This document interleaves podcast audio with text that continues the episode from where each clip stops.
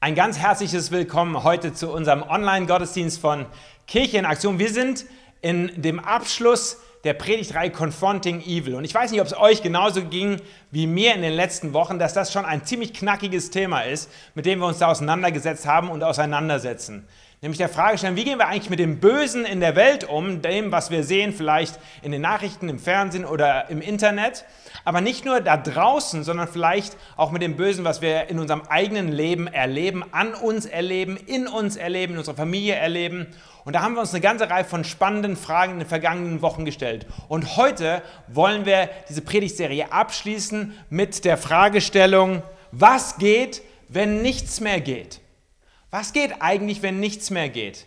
Vielleicht kennt ihr das auch. Es gibt Situationen, in die wir hineinkommen können oder Lebenssituationen, die so krass sind, dass egal wie viel Glauben wir haben, egal welche Anstrengungen wir unternehmen, um da irgendwas gegen zu tun, irgendwie scheint sich nichts zu bewegen. Wir, wir scheinen keine Lösung, keinen Ausweg davon dafür zu finden.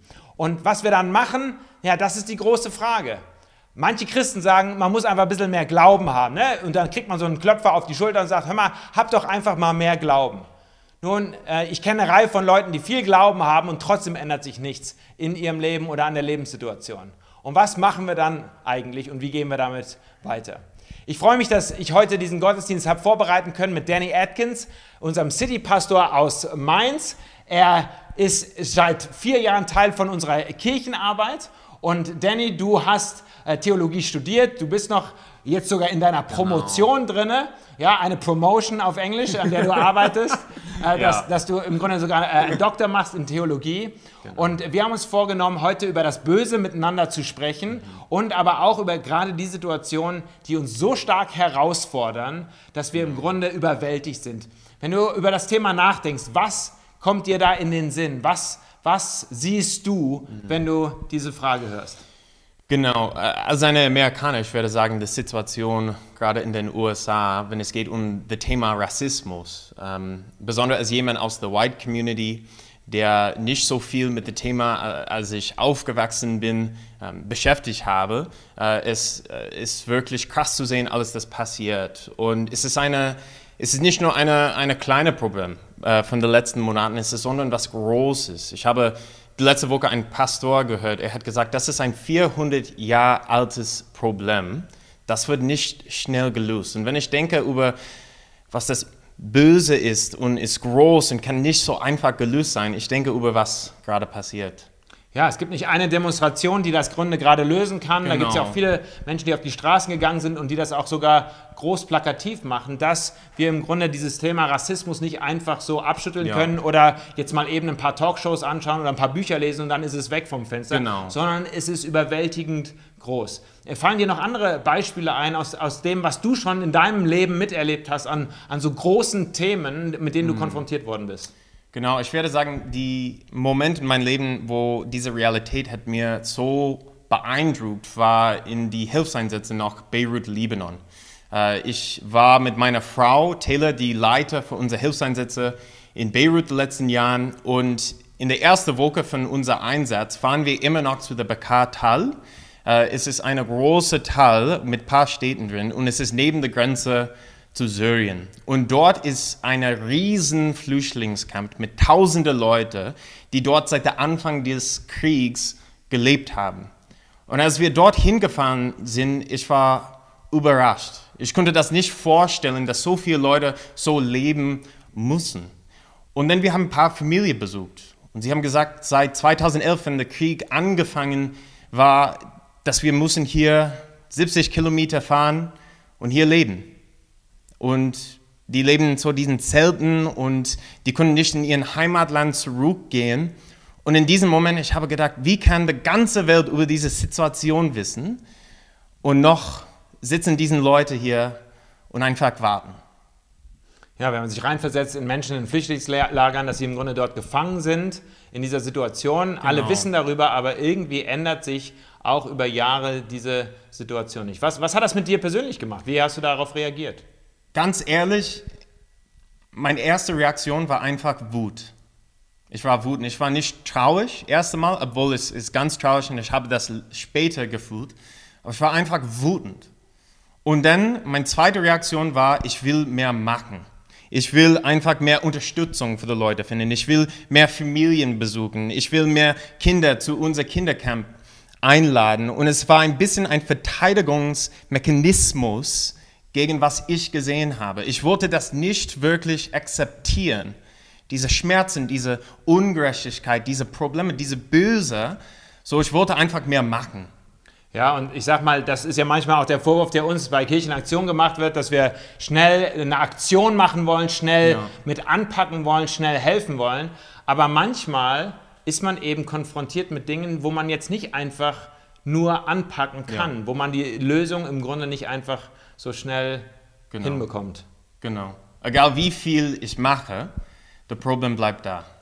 Egal wie viel ich mache, das Problem bleibt da. Ich weiß nicht, ob einige von euch sich da auch hineinversetzt fühlen, wenn sie an ihr eigenes Leben denken. Äh, darüber wollen wir heute sprechen. Ich lade euch ein, dass wir gemeinsam zu Beginn des Gottesdienstes beten. Herr Jesus Christus, ich möchte dir danken dafür, dass wir heute gemeinsam Gottesdienst feiern und dass wir uns damit auseinandersetzen können, wie wir eigentlich mit den Situationen umgehen, die uns absolut überfordern, wenn wir in, in die Welt hineinschauen, aber vielleicht auch, wenn wir in unser eigenes Leben hineinschauen. Ich möchte dich bitten, dass du uns hilfst, im Rahmen dieses Gottesdienstes die richtigen Worte zu finden, auch den richtigen Ton zu finden, um darüber zu sprechen, wie wir dann damit umgehen können. Amen.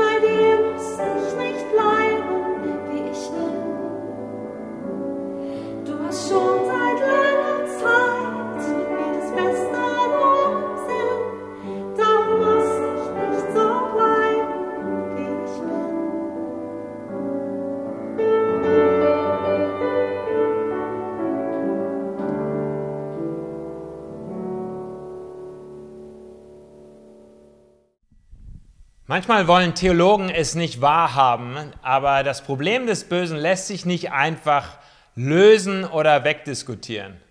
So sehr wir darum bemüht sind, gute Antworten zu geben darüber, warum es Böses in der Welt gibt und auch in unserem Leben, und viele Antworten auch in den letzten Wochen gegeben haben, gute Hoffnung versucht haben zu kommunizieren, Lösungsansätze mitgegeben haben, wie wir mit dem Bösen umgehen, so ist es doch so, dass wir es nicht einfach komplett wegdiskutiert oder wegerklärt bekommen. Und das ist ganz wichtig, dass wenn wir auch heute einsteigen, nochmal tiefer in dieses Thema, wie wir mit dem Bösen umgehen, selbst dann oder gerade dann, wenn wir es nicht lösen können, dass wir anerkennen, dass wir nicht alle Antworten haben. Ich würde sagen, dass wir als Theologen vielleicht 95 Prozent gut erklären können, gut irgendwie mit Ansätzen unterfüttern können, aber dass es 5% gibt, mindestens 5%, wo es sogar, würde ich sagen, anmaßend wäre zu sagen, wir haben es völlig er er erklärt oder können es komplett entschlüsseln.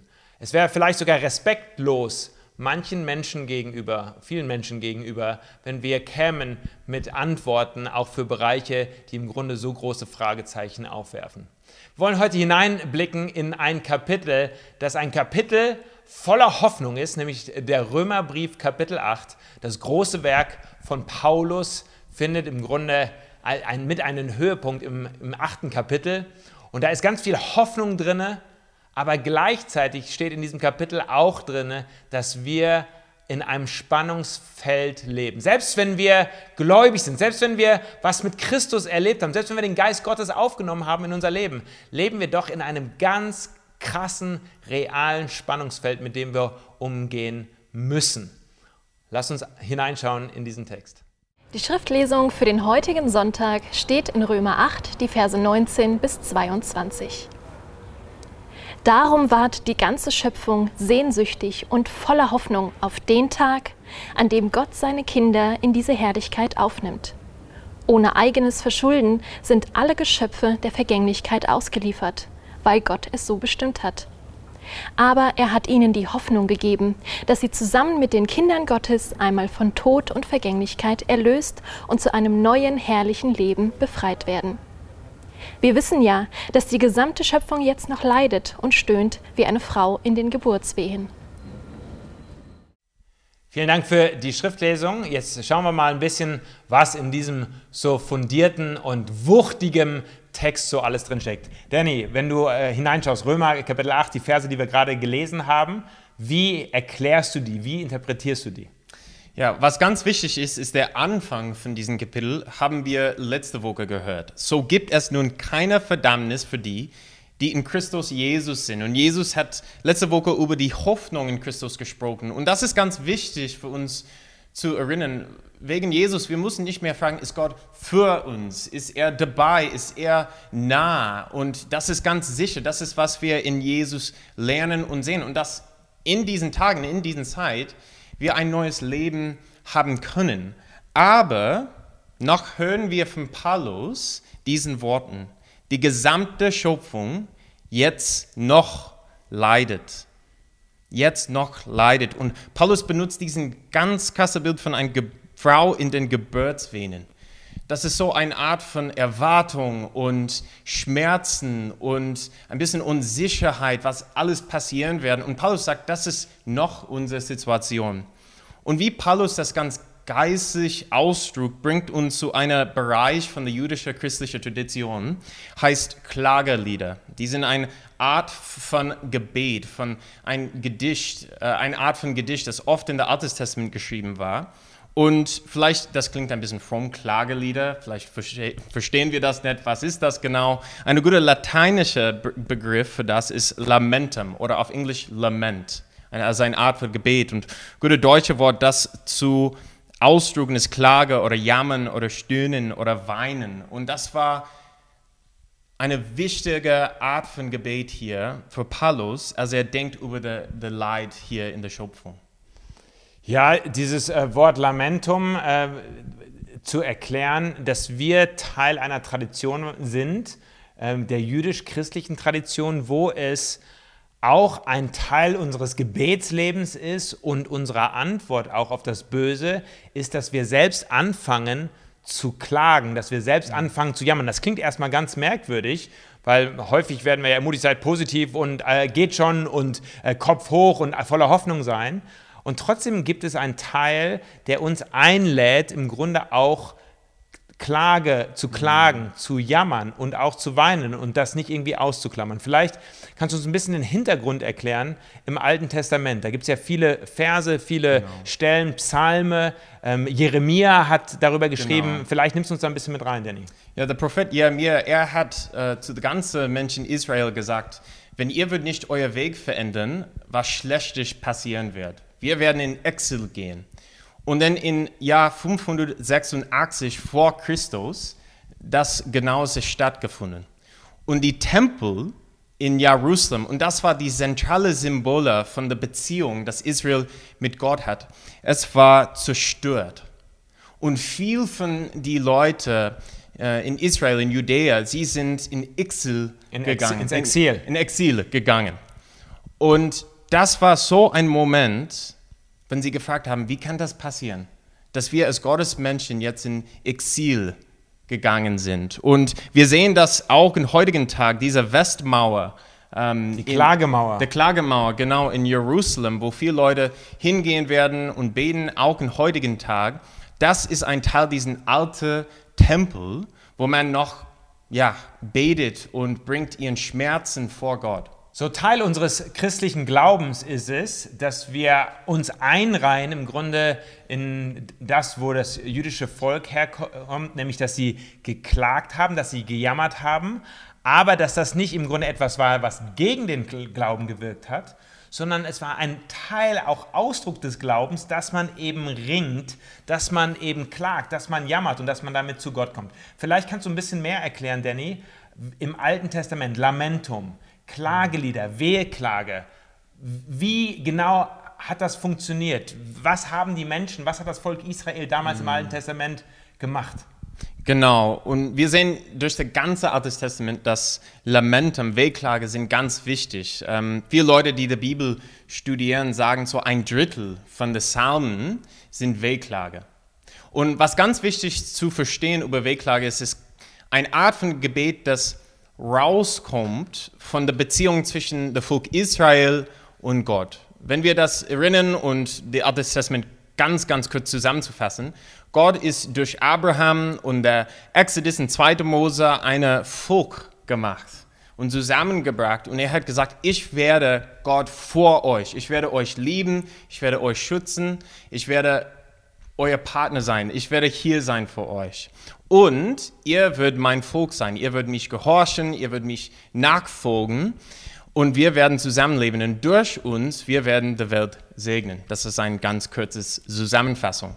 Aber was wichtig war, war diese Versprechung, dass Gott immer noch da sein wird.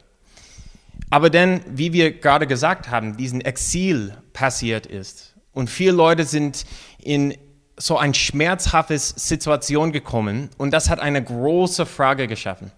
Wie kann Gott sagen, dass er gut ist und hier ist und dass wir sind seinen Volk und uns in diesen Situationen lassen? Wie kann das sein? Und so von diesen Situationen und anderen ähnlichen Situationen ist diese Art von Gebet rausgekommen. Und Lamentum oder Wehklage wirklich, es hat zwei Ausdrucksformen. Der erste ist der Schmerz zu empfinden, der Schmerz von diesen Situationen, die Realität zu begreifen und wirklich die Realität zum Ausdruck bringen, ganz, ganz ehrlich. Man kann das überall in der Alten Testament sehen, das ist ganz ehrlich. Aber dann da ist eine zweite Ausdruckform und das ist, wenn man sagt, Gott, du bist ein guter Gott. Du bist ein liebender Gott. Du bist der Gott, der, dein, der sein Versprechen gegeben hat zu uns. So kommt und macht was.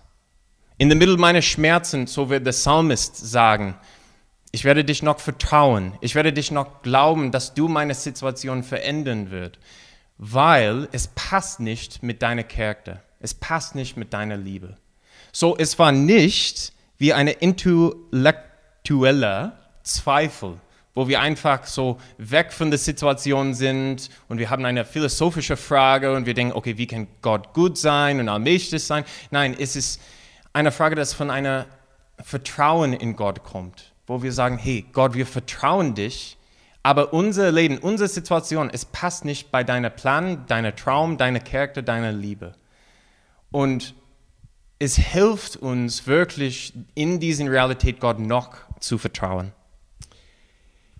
Jetzt hast du so ein bisschen den Kontext gegeben des jüdischen Volkes im Alten Testament, dass äh, bei den Psalmen gibt es viele Verse und vielleicht ging es euch auch schon mal so, wenn ihr die Psalmen durchgelesen habt und habt ihr euch vielleicht auch gedacht, was sind das eigentlich für Jammerlappen gewesen? Warum äh, heulen die da rum? Das klingt eher nach Unglaube, als dass das nach Glaube klingt. Manche Verse lesen sich im Grunde äh, ja nicht, da, da, wundert man sich, warum, warum sind die in der Bibel drin? Ne? Weil, äh, mein Gott, mein Gott, warum hast du mich verlassen? Also diese berühmte Aussage von Jesus am Kreuz äh, klingt ja nach einer ganz atheistischen, ungläubigen Aussage, weil eigentlich kommt ja. sie ja aus, ich glaube, Psalm 22, genau. Äh, wo, wo, wo auch, mein Gott, warum hast du mich verlassen? Und trotzdem ist das aber in, in einem Gebet gefasst. Ich will mal ein bisschen weiterschauen, wenn, wenn wir jetzt wieder zurückblättern hier ins Neue Testament, weil wir sind ja Christen.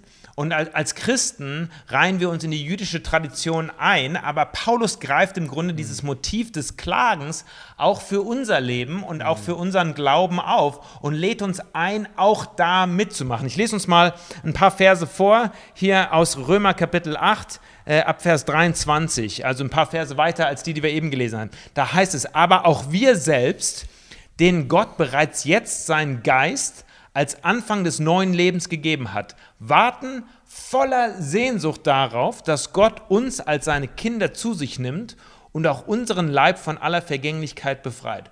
Also Paulus schreibt darüber, dass wir, selbst die wir Gottes Geist empfangen haben, die, die wir erfüllt sind mit Gottes Gegenwart, dass wir uns sehnen, dass wir eine große Sehnsucht haben, dass es in uns irgendwie schreit danach, dass wir erlöst werden und, und, und, und dass wir wirklich in eine Realität hineinkommen, die wirklich nur gut ist. Weiter, Vers 24. Darauf können wir zunächst nur hoffen und warten, obwohl wir schon gerettet sind. Also er beschreibt, wir sind selbst heute jetzt noch in einem Zustand des Hoffens und des Wartens. Und dann erklärt er, hoffen aber bedeutet noch nicht haben. Denn was einer schon hat und sieht, darauf braucht er nicht mehr zu hoffen. Hoffen wir aber auf etwas, das wir noch nicht sehen können, dann warten wir zuversichtlich darauf. Dabei hilft uns, Vers 26, der Geist Gottes in all unseren Schwächen und Nöten wissen wir doch nicht einmal, wie wir beten sollen, damit es Gott gefällt. Deshalb tritt der Geist Gottes für uns ein. Er bittet für uns mit einem Seufzen, wie es sich in Worte nicht fassen lässt. Also ganz starke Worte. Paulus beschreibt, dass wir uns auch als Gläubige in einer Situation wiederfinden, wo wir hoffen, Sehnsucht haben, wo wir manchmal gar nicht wissen, wie wir beten sollen. Mhm. Ich, ich, weiß nicht, ob dir das auch schon so ging, Danny, dass du ja. in eine Situation hineingekommen bist, wo du sagst, jetzt weiß ich gerade auch gar nicht, wie soll ich eigentlich beten, weil wer nichts sieht gut aus. Vielleicht mhm. kannst du ein bisschen erzählen äh, aus, aus, aus diesem Kontext heraus, wie du das selber erlebt hast und was für dich wirklich Klagen und Klagelieder und auch Seufzen auch als Teil deines Glaubens bedeuten. Genau, ich teile ein persönliches Beispiel, wie das in, in meinem Leben ausgesehen ist und dann sechs kurze Punkte, wie auch das dir oder euch in eurer Spiritualität helfen kann. Aber ein paar Jahre vor, es war die Herbst, nach wir erst äh, nach Libanon gefahren sind und habe ich dort alles erfahren und ich war nicht so sicher, auch als jemand, der nicht so alt oder weit in Leadership ist, wie gehe ich mit all diesen Schmerzen hier um? Und dann ich hatte auch sagen, in meinem persönlichen Leben mit meiner Familie zurück in, in meine Heimat und auch ähm, einfach in mein Leben hier persönliche sagen, dass viel wehgetan hat. Und drittens, äh, in Mainz, wir haben viele Leute, die kommen von einem schwierigen Hintergrund, die haben eine schwierige Geschichte. Und als ein junger Pastor, ich war nicht sicher, wie kann ich das alles hören und empfangen und nach selber durch diesen Schmerzen arbeiten. Es hat so gefühlt, wie mein Herz voll mit Schmerzen war. Und wo stecke ich das? Wo, was mag ich? Und so, ich habe ein billige äh, Flugticket nach Schottland eingekauft und bin ich dort allein hingeflogen, in die Bergen zu gehen. Ich wollte einfach Gott begegnen, ich wollte einfach diesen Schmerzen vor Gott bringen. Ich konnte das wirklich nicht in mein tägliches Leben hinkriegen. So, ich war in, in den Bergen und ich war ganz ehrlich, äh, ich war nicht so sicher, wo ich war. Und äh, das war hat ein bisschen gespiegelt, äh, mein Leben ein bisschen, wie ich gefühlt habe. Und dann habe ich einfach angefangen, ich war ganz allein, zu schreien. Und diese Frage von Psalm 22, dass Chris gesagt hat, mein Gott, mein Gott, warum hast du mich verlassen? Und ich habe das selber gebetet. Ich habe gesagt, Gott, wie kannst du gut sein, wenn alles noch hier passieren, das ich gesehen habe? Und in diesem Moment, es war eine krasse Realisierung, dass, obwohl ich hatte gut keine perfekte philosophische Antwort für das Böse oder ein perfektes Projekt oder irgendetwas, es war, wie Gott in die Schmerzen gekommen ist. Und ich war nicht allein. Der Leid war noch da, die Probleme waren noch da, aber ich war nicht allein mehr. Und ich habe die Bergen angeschaut und gedacht, Mann, er hat das alles geschaffen. Und der, der das geschaffen hat und gut genannt hat, er wird irgendwie alles wieder neu machen. Und so, Wehklage, es, ist, es war wichtig für mich in diesem Moment, weil es hat mich durch meine eigenen Schmerzen geführt. Und in meine Schmerzen habe ich Gott gefunden. Er war nicht weg von meinen Schmerzen. Und dann konnte ich wieder hoffen. Und diese Hoffnung hat mich eine neue Energie und Motivation von meiner Arbeit in meinem Leben gegeben. Und vielleicht kannst du das ein bisschen runterbrechen, Danny, weil, weil das für uns zu fassen, dass das auch eine geistliche Disziplin ist, dass das etwas ist, was wir auch einüben, lernen können als Menschen, wie wir wirklich uns auch von Gott in solchen Situationen führen lassen. Wie macht man das? Du hast ein paar Schritte aufgeschrieben, im Grunde, die das so runterbrechen, dass es irgendwie auch praktisch für uns ist, wie wir dann auch in schwierigen oder in so auswegs, auswegslosen Situationen damit umgehen können. Genau, so die sind sechs Punkte, wie Wehklage oder Lament uns helfen kann. Und auch äh, Teil von sie sind auch, wie können wir aktuell Lament oder Wehklage machen in unser Gebet. Und der erste ist, dass es hilft uns, unsere Augen aufmachen vor den Problemen der Welt. Es ist ganz einfach für uns, unsere Augen irgendwo anderes zu setzen und nicht wirklich diesen Probleme in der Welt zu beschäftigen. Aber Lament, Wehklage, es hilft uns, diesen Realitäten in der Welt zu akzeptieren und nicht akzeptieren und sagen, die sind gut oder egal, einfach Akzeptanz in, ein, in diesem Sinn, sondern es hilft uns zu sagen, das ist der Welt, das wir haben, das ist der Welt, das Gott liebt und so wir wollen auch diesen Welt akzeptieren, wie es ist. Wir, wir wollen offene Augen haben. Wir, genau. wir, wir, kapseln uns nicht ab, auch als Gläubige, auch als Christen nicht in irgendeiner genau. frommen Bubble ja. und, und ziehen uns zurück, sondern es ist auch ein, eine Wahrheit, dass wir äh, mit offenen Augen in die Welt ja. rausschauen. Okay. Genau. Der zweite Punkt ist das, das Schmerzen zulassen. Dass alle von uns, egal wie viel Geld wir haben, egal unser Hintergrund, egal unser Heimatland, wir erfahren schmerzhafte Sachen in unser Leben. Und Schmerzen oder Stress oder Anxiety, es geht einfach nicht noch Zeit. Es bleibt in uns drin. Und wenn wir wehklagen, wenn wir beten, es hilft uns, diesen Schmerzen in unser Leben zuzulassen und durchzuarbeiten. Also mit anderen Worten, den Schmerz nicht einfach nur wegtrennen oder negieren, sondern im Grunde auch an sich rankommen zu lassen und den zu fühlen. Genau, genau. Der dritte ist, es hilft uns nicht alles weg zu diskutieren. Und das ist ganz wichtig. Ich liebe das Beispiel in der Buch, in der Bibel Hiob. Ähm, Hiob, alles Schlechtes passieren könnte, ist zu ihm passiert. Und seine Freunde, die hatten viel gute Antworten für ihn gehabt, warum das passiert ist. Und Hiob hat gesagt, das ist nicht genug, das hilft mich nicht. Und dann Gott kommt und Gott hat keine Antwort, aber er war einfach da und ist in Gespräch mit Hiob gekommen. Und ich finde, als ein Pastor und auch in meinem Leben, brauche ich viel mehr Leute, die nicht einfach was wegdiskutieren werden oder sagen, warum es passiert ist. Einfach Leute, die bei mir würden. Und wenn wir wehklagen, wenn wir so beten, wir merken, dass Gott ist mit uns. Genau. Viertens, ehrlich sein mit sich selbst und anderen.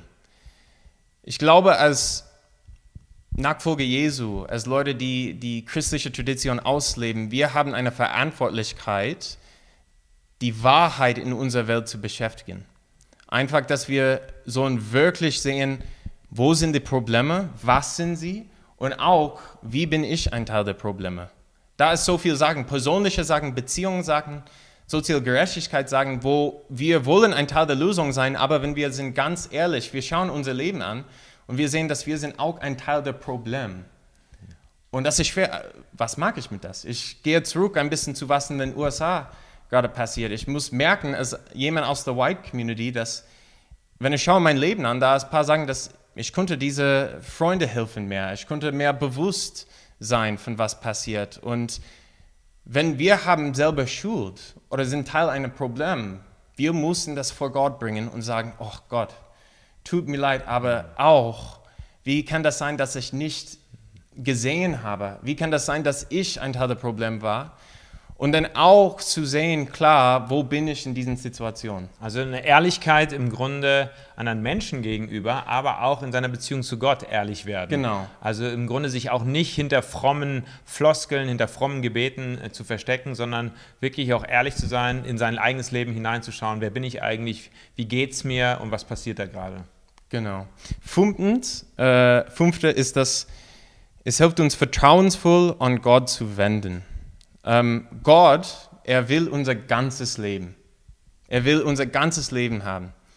Und das ist inklusiv die Sachen, die nicht so gut sind. Die Sachen, die zu uns passieren sind, die nicht so einfach war. Er will das hören. Er ist ein guter Vater, ein liebender Vater. Er will nicht weg von unseren Schmerzen und wir vielleicht einfach immer einen Sonntag feiern, ein paar Lieder singen oder die gute Sachen vor Gott bringen. Er will hören, was tut weh. Was ist falsch? Er hat die Kapazität zu hören, auch warum Gott hast du das, warum Gott hast du was anderes nicht gemacht? Er kann diese Frage hören und uns nach lieben, weil seine Liebe ist bedingungslos. Und es hilft uns, unsere Schmerzen zu Gott zu bringen. Und das hilft, hilft uns, ihm weiter zu vertrauen. Und sechste, es hilft uns zu warten. Ja, wir reden viel über Himmel auf Erden. Im Himmel auf Erden ist eine Realität, das in unser Leben einbricht. Es ist heute verfügbar durch was Jesus für uns gemacht hat. Aber wir sind auch noch auf der Zukunft orientiert. Wir warten für Gott, alles wieder neu zu machen. Aber in der Zwischenzeit, genau wie Paulus gesagt hat, wir leiden noch. Und manchmal, wie ich in meinem Beispiel äh, mit Beirut ausgedrückt habe, es ist einfach, wir warten nicht. Wir sollen was lösen. Wir sollen das Problem einfach wegwerfen. Wir wollen, dass es nicht mehr da ist. Aber ehrlich gesagt, ein Teil unserer Glauben ist noch weiter zu warten. Und das hilft uns, wenn wir das Schmerzen vor Gott bringen, zu wissen, hey, er kommt irgendwann und er macht wieder alles neu. Und er wird alles heilen, alles besser machen. Und so können wir in unsere Schmerzen warten.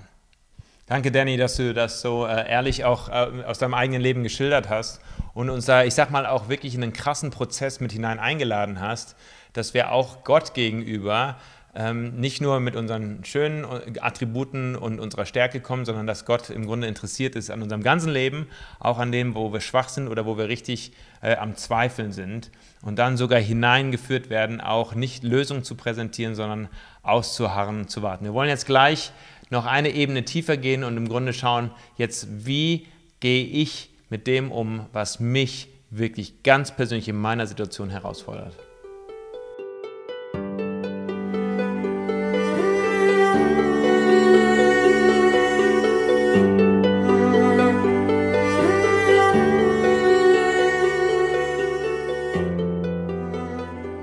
Was geht, wenn nichts mehr geht? Ich weiß nicht, ob es Situationen in deinem Leben gibt, wo du sagst, ich habe alles ausprobiert, ich habe mir Mühe gegeben, ich habe gekämpft, ich habe gebetet, ich habe geglaubt und irgendwie scheint sich nichts zu ändern. Was mache ich in solchen Situationen? Nun, es gibt eine Predigt von einem Mann, an die ich mich erinnert habe diese Woche. Und ich erinnere mich nicht an alle Predigten, genauso wenig wie ihr euch an alle meine Predigten erinnert. Die meisten vergisst man ja, das ist die traurige Realität eines Predigers. Aber es gibt so manche Botschaften, die einem hängen bleiben. Nicht nur im Kopf, sondern auch im Herzen, weil sie einen genau getroffen haben. Und so war es vor einigen Jahren, dass ich in einem Gottesdienst saß, wo ein äh, Pastor, ein Prediger aus Amerika da war, äh, nicht weit weg von hier in Frankfurt, hat er gesprochen, äh, Pastor Jim Deal. Und er hat eine Botschaft aus dem Herzen heraus gehalten, wo er über sein Lebensmotto gesprochen hat. Und er hat sein Lebensmotto im Grunde in zwei Aspekte aufgegliedert und die will ich euch äh, heute mitgeben, denn sie haben mich ganz stark mitgeprägt und auch mir Richtung für mein Leben gegeben. Äh, das erste Motto, was er so rauskommuniziert hat, war, if you can change it, change it. Wenn du es ändern kannst, dann ändere es. Und damit hat er angefangen zu sprechen über die vielen Herausforderungen, die er so im Laufe seines Lebens meistern musste, dass er die Einstellung hat, die innere Einstellung, auch die Glaubenseinstellung, dass das, wo ich was ändern kann, dass ich da auch als Mensch herausgefordert bin, wirklich etwas zu verändern. Gott hat uns geschaffen als verantwortungsbewusste Menschen, die handeln können, die sich bewegen können, die aktiv werden können. Und so hat Jim Deal in seiner Predigt gesagt, dass er ganz viel in seinem Leben schon einfach angepackt hat mit seiner eigenen Kraft, der Kraft, die Gott ihm gegeben hat. Und er hat beschrieben, wie er als Missionar unterwegs war in der Welt, um Reich Gottes zu leben und zu verkünden und ganz häufig in ganz schwierige Umstände reingekommen sind, in Gemeinden hineingekommen ist, die sich am Streiten waren und er musste schlichten, in, in Kirchenbezirke kam, wo es im Grunde nur bergab ging und er im Grunde der Mann der Hoffnung war oder man auf ihn gesetzt hat, das rumzureißen. Und er hat ganz viele Situationen beschrieben, wo er im Grunde versucht hat, Dinge positiv zu verändern. Und deswegen war Teil seines Lebensmottos, und ich finde das ein gutes Lebensmotto, zu sagen, if you can change it, change it. Also das, was du ändern kannst im Leben, was dir nicht gefällt, was böse ist, was nicht gut ist, da musst du es anpacken und da musst du mit deiner eigenen Kraft gucken, wie du da rauskommst und wie du es veränderst. Er hat sogar beschrieben in seiner Predigt, dass er irgendwann Krebs bekommen hat an seinem eigenen Körper. Und dass er auch selbst bei dem Krebs mit dieser positiven Energie rangegangen ist und hat gesagt, gut, also dann habe ich halt Krebs, dann muss ich jetzt irgendwas dagegen machen und dann gehe ich zum Arzt und dann mache ich eine Therapie oder eine Chemotherapie und, und er ist da reingegangen auch mit einer sehr positiven Einstellung. Wenn ich was ändern kann, auch an diesem Gesundheitszustand, dann will ich das auch ändern. Was ich auch bemerkenswert fand, als ich das gehört habe. Jemand, der Krebs hat und trotzdem so positiv unterwegs ist und da was verändern will. Dann hat er aber weiter beschrieben, wie er nicht an seinem eigenen Körper nur Krebs erlebt hat, sondern wie er eines Tages die Nachricht bekam als Vater, dass sein Sohn an Krebs erkrankt war. Und zwar an einem viel schlimmeren Krebs als er. Und der auch viel aggressiver war und wirklich ganz schnell das Leben seines Sohnes zerstört hat. Und dann hat er persönlich erzählt, wie ihn das einfach in eine Notsituation reingebracht hat. Äh, immer war er der Positive, immer war er derjenige, der gesagt hat, wir müssen was ändern. Und wenn man was ändern kann, dann will ich es auch ändern. Aber auf einmal hat er festgestellt, ohnmächtig, dass als sein Sohn Krebs hatte, dass er nichts ändern konnte. Was hat er dann gemacht und was machst du dann? Und dann hat er im Grunde den zweiten Satz seines Lebensmottos mitgegeben. If you can change it, change it. If you can't change it, give it to Jesus. Wenn du es ändern kannst, dann änder's. Wenn du es aber nicht ändern kannst, dann gib es bei Gott ab. Es gibt Situationen, die wir nicht ändern können. Egal, was für eine positive Einstellung wir haben, egal wie kämpferisch wir unterwegs sind, in die wir hineinkommen können, Lebensumstände, Lebenssituationen, Schicksalsschläge, die wir nicht beherrschen können. Dann haben wir aber eine Entscheidung zu treffen, eine Glaubensentscheidung, ob wir diese Dinge, diese Sache, dieses Ereignis abgeben wollen bei Gott. Wenn wir was ändern können, dann sollen wir es ändern. Aber wenn wir es nicht ändern können, dann müssen wir lernen, es im Glauben, im Gebet bei Gott abzugeben. Mir fallen jetzt an dieser Stelle ganz viele Situationen, ganz viele Gespräche ein im Laufe meiner Jahre als Dienstpastor hier in Frankfurt, wo ich mit Menschen gesessen habe und gerungen habe, wir gejammert haben, wir auch zusammen geweint haben, wir geklagt haben, auch im Gebet vor Gott, weil da Situationen waren, die wir nicht ändern konnten. Wo wir dann im Gebet sagen mussten, Herr, bitte, nimm du diese Sache von mir, von meiner Schulter. Nimm du diese Sorge von mir. Wir wollen es dir übergeben, denn du bist der Herr über alle Dinge. Du kannst uns führen, du kannst uns trösten und du kannst auch diese Situation verändern. Ich möchte jetzt ganz besonders diejenigen unter uns einladen, die hier heute Teil des Gottesdienstes sind, die vielleicht, als wir heute über das Thema Klagelieder gesprochen haben, genau wussten, sofort wussten, worüber wir reden. Weil das vielleicht dein Gebetsleben im Moment bestimmt, weil das vielleicht dich auch hindert, so zu beten, wie du es eigentlich gerne möchtest, weil du in einer Situation drin bist, die ganz krass ist, ganz schwer und du nicht weißt, wie du damit klarkommst.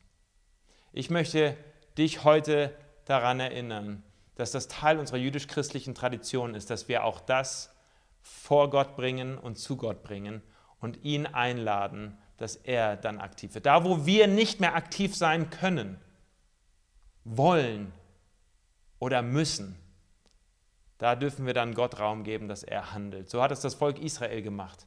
So hat Paulus uns eingeladen, hier im Römerbrief Kapitel 8, dass wir Raum machen in unserem Stöhnen und in unserem Seufzen, dass wir ihm vertrauen, dass er dann handelt. Lasst mich schließen mit einem Gebet ganz besonders für die Situationen, wo jetzt Einzelne von euch zuschauen, das mitbekommen. Und ich möchte euch einladen, mit mir zu beten. Ein Gebet des Glaubens, wo wir das zu Gott bringen. Herr Jesus Christus, ich danke dir für die Worte, die du am Kreuz gesprochen hast, die so ehrlich waren, dass du dich Gott verlassen gefühlt hast. Und vielleicht sind einige heute, die diesen Gottesdienst mitverfolgen, die sich auch gerade in einer gottverlassenen Situation fühlen. Und die auch Fragen haben, die zu groß sind, die Anstrengungen unternommen haben, die nicht gefruchtet haben. Ich möchte dich jetzt bitten, Herr, dass wir im Glauben Dinge bei dir abgeben können. Wir wollen die Dinge beim Namen nennen, die uns auf dem Herzen wie Steine liegen. Und wollen diese Steine jetzt ganz bewusst als Laster bei dir abgeben vor deinem Thron. Und wollen dich bitten, dass du diese Situation in deine Hand nimmst. Amen.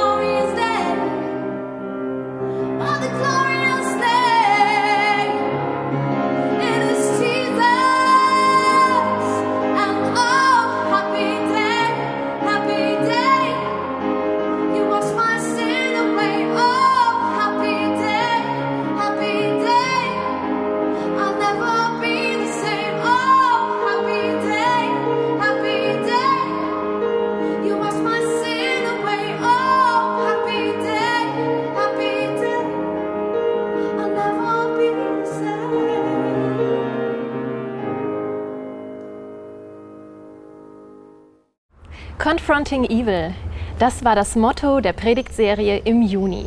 Nächste Woche geht es weiter mit Wachsein. In dieser Corona-Pandemie ist ja so manch einer ermüdet und irgendwo ist so die Luft raus. Deshalb bin ich schon super gespannt, was wir nächste Woche für Gedanken mitbekommen. Ich freue mich auch super über eine Neuigkeit, die wir letzte Woche schon gehört haben. Und zwar wird am 12. Juli ein dezentraler Spendenlauf stattfinden. Unter dem Motto Count on Me wollen wir unseren Partnern, die wir jetzt schon seit Jahren immer wieder in der Sommerpause praktisch unterstützt haben und auch finanziell unter die Arme gegriffen haben, zeigen, wir sind da auch oder gerade in dieser Corona-Pandemie und stehen an eurer Seite. Wir zählen dabei aber auch auf dich, auf deine Familie, auf deine Freunde, deine Arbeitskollegen, den Nachbarn. Ihr habt sicher die Corona-Zeit genutzt, um mal wieder die Laufschuhe rauszuholen und ein bisschen Sport zu machen. Und das könnt ihr am 12. Juli unter Beweis stellen. Ihr könnt euch unter hilfseinsätze.de slash Spendenlauf 2020 anmelden und dort findet ihr auch die ganzen Informationen, wie ihr dann eure Spenden, äh, eure Sponsorenkartei ausfüllt, dass ihr sie bis zum 11. Juli unter der E-Mail-Adresse info@hilfseinsätze.de an uns zurückschickt, damit wir wissen, wer euch pro Kilometer alles mit welchem Betrag unterstützen will. Am 12. Juli sucht ihr euch eine Stunde raus, in der ihr ganz viel Power habt und gebt einfach alles, was ihr habt. Und dann schreibt ihr eure Kilometer in ein Infoblatt auf und gebt das an eure Sponsoren weiter, damit sie wissen, welchen Betrag sie auf welches Konto überweisen wollen. Und wir wollen dann relativ zügig das Geld an die Hilfsprojekte dann weitergeben. Wir zählen auf euch und wir hoffen, dass wir so trotz dieser Corona-Zeit auch unseren Partnern zeigen können, dass wir da sind und dass wir mit ihnen durch diese Zeit gehen. Wir haben noch eine kurze Bitte an euch. Gebt uns doch Bescheid, ob es euch eigentlich um 13 Uhr jeden Sonntag passt, den Live-Gottesdienst mitzuverfolgen oder ob euch vielleicht eine Ausstrahlung um 11 Uhr lieber wäre. Unter kirchenaktion.de slash Uhrzeit könnt ihr uns dazu ein kurzes Feedback geben, also 11 Uhr, 13 Uhr oder ist es euch völlig egal. An dieser Stelle darf ich euch alle viele sonnige Grüße schicken und wünsche euch noch einen schönen Tag.